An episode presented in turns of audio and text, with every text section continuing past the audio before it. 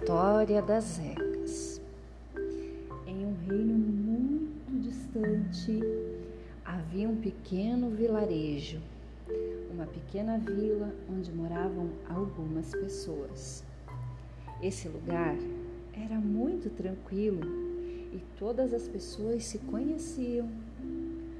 Lá nesse lugar tinha um morador muito especial e ele era um mago e esse mago se chamava Mago Margot. O Mago Margot tinha uma varinha mágica e todas as pessoas daquele lugar, quando tinham algum problema, eles procuravam Margot para pedir a ajuda e Margot ajudava todo mundo. Um dia, uma senhora precisou de ajuda e foi até a casa do mago. Chegando lá, ela disse: Mago Margot, eu hoje não estou muito bem. Estou sentindo bastante raiva. O meu coração chega a ficar preto de raiva. E o Margot pegou a sua varinha mágica e começou a tocar em alguns lugares no corpo daquela senhora. E logo a raiva se foi. E aquela senhora voltou para casa muito aliviada. Porém, um dia aconteceu uma grande tempestade em um reino bem distante. Mas aquela tempestade veio com um furacão que passou pelo vilarejo do Mago Margot. E nesse furacão estavam muitas ecas. Esse furacão trouxe, mas trouxe muitas, muitas ecas junto com ele. Tinha a eca do medo, tinha a eca da raiva, a eca da tristeza, a eca da saudade e todas as ecas que nos fazem sofrer, acredita?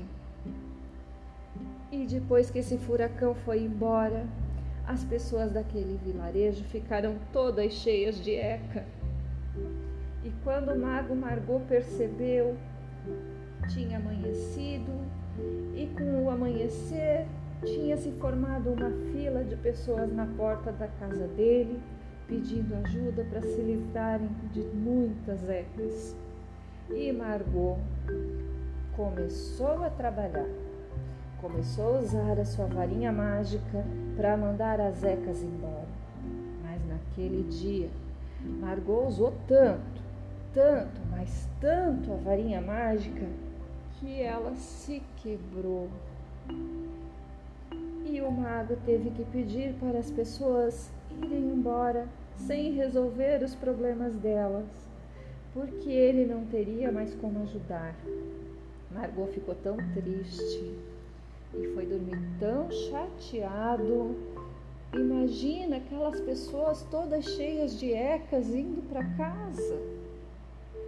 Mas durante a noite, o Margot teve um sonho ele sonhou que alguém lhe dizia que ele poderia ajudar, sim, todas aquelas pessoas, que bastaria ele ensiná-las a tocarem nelas mesmas, com os próprios dedos, nos pontos onde a varinha tocaria e tudo se resolveria. E no dia seguinte, campainha da casa dele tocou era alguém com uma eca. E olha que eca grande. E que não sabia que a varinha mágica tinha quebrado. Ela não estava lá no outro dia. Porém, o Margot não mandou aquela pessoa voltar para casa. Ele queria testar e saber se aquele sonho tinha sentido. Então ele disse: E eu te conto, Beatriz, na próxima sessão. Um beijo no seu coração tão bonito.